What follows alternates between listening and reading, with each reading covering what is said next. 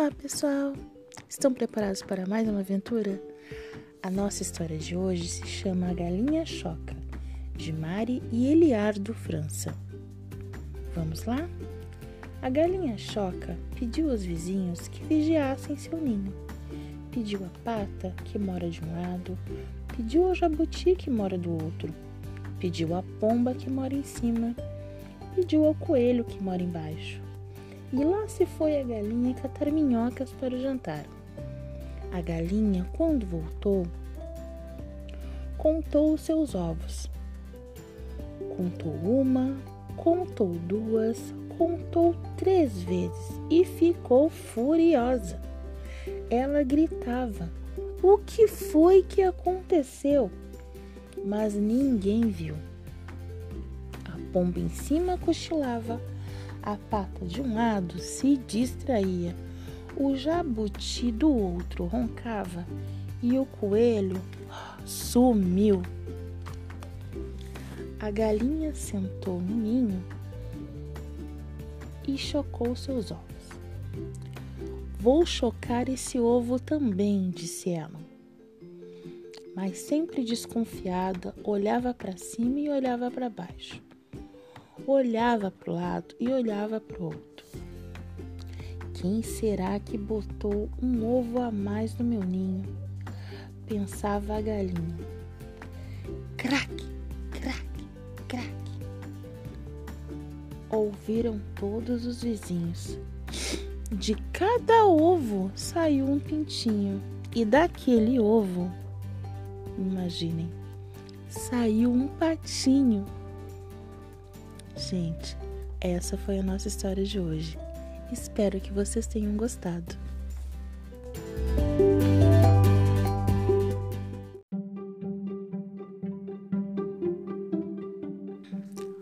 Olá! A nossa história de hoje se chama O Grande Rabanete, de Tatiana Belink. Bora lá? O vovô saiu para a horta e plantou um rabanete o rabanete cresceu, cresceu e ficou grandão, grandão. O vovô quis arrancar o rabanete para comer no almoço. Então, o vovô chamou a vovó para ajudar a puxar o rabanete. A vovó segurou no vovô, o vovô segurou o rabanete e puxa que puxa e nada do rabanete sair da terra. Então, a vovó chamou a neta para ajudar a puxar o rabanete. A neta então segurou na vovó, a vovó segurou no vovô e o vovô no rabanete. Puxa que puxa e nada do rabanete sai da terra. Então a neta chamou o Totó. O Totó segurou na neta, a neta na avó avó no vô, o vô no rabanete e nada do rabanete sair da terra. O Totó então chamou o gato para ajudar. O gato segurou no Totó, o Totó na neta, a neta na avó, a avó no vô, o vô no rabanete e nada do rabanete sair da terra. Então, o Totó chamou o gato para ajudar a, puxar o rabanete. O gato segurou o Totó, o Totó segurou a neta, a neta na avó, a avó no vô, o vô no rabanete e nada de sair da terra.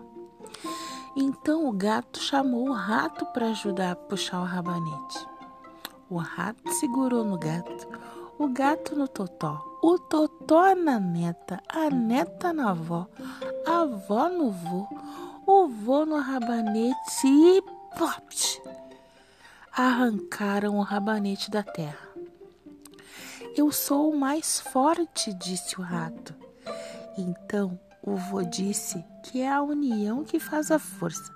E juntos comeram o rabanete, que era tão grande e que todos comeram que ainda sobrou para uma minhoca que passava ali. A mensagem de hoje, pessoal, ninguém faz nada sozinho. Tchau, tchau!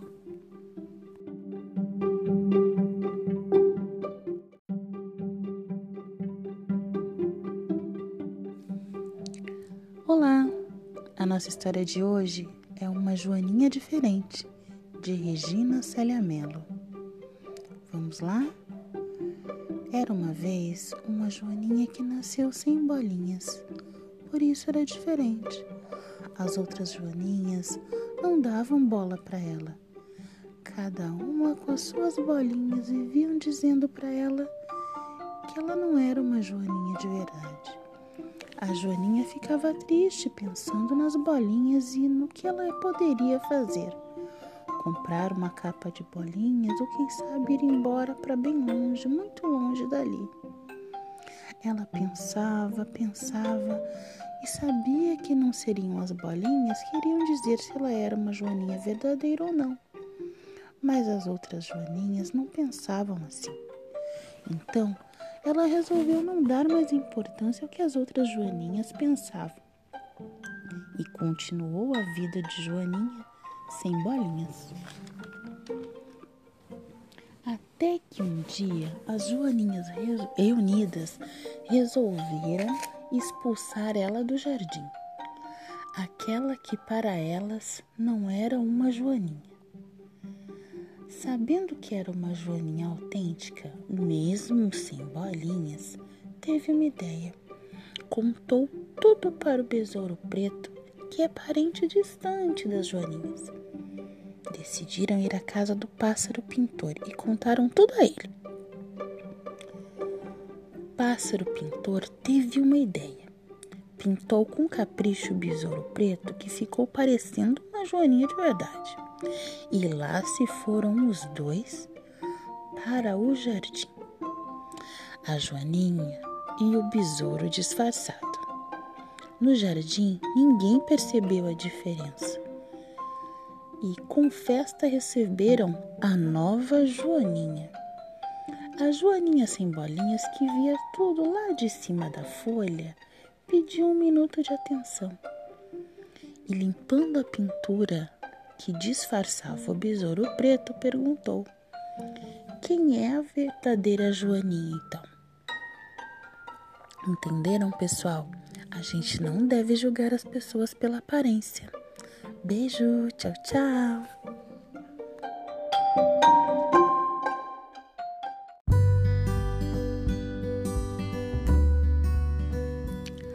Olá! Nossa história de hoje é Dona Baratinha e seu casório atrapalhado, de Erievaldo Viana.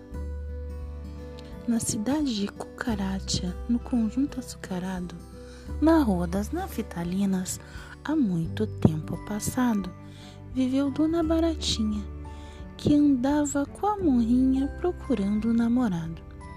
Tinha dois olhos bem vivos e lindas asas também. Um dia, varrendo a casa, sorrindo, achou um vintém. Botando seu laço de fita e se achando rica e bonita, saiu atrás do seu bem. Besouro mamangá logo se candidatou, mas ao chegar perto dela, um grande ronco soltou. A baratinha, coitada, muito meiga e delicada, com isso se assustou e disse logo: eu só me caso com um bicho de voz doce e suave, que seja melodiosa, nem tão aguda nem tão grave. Não quero ronco nem urro, quero que tenha um belo sussurro sublime como o da ave. Gostaram, pessoal?